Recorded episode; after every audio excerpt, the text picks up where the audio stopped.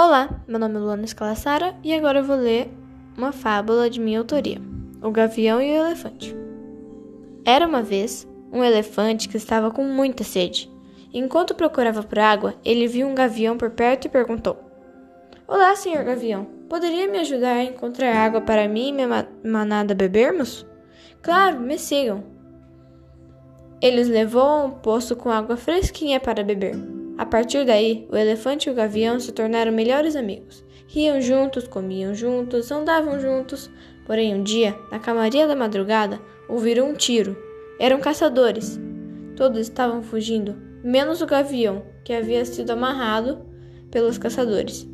Seu melhor amigo, vendo aquilo, deixou a manada e correu para ajudar. Batendo as enormes patas no chão, conseguiu assustar os caçadores.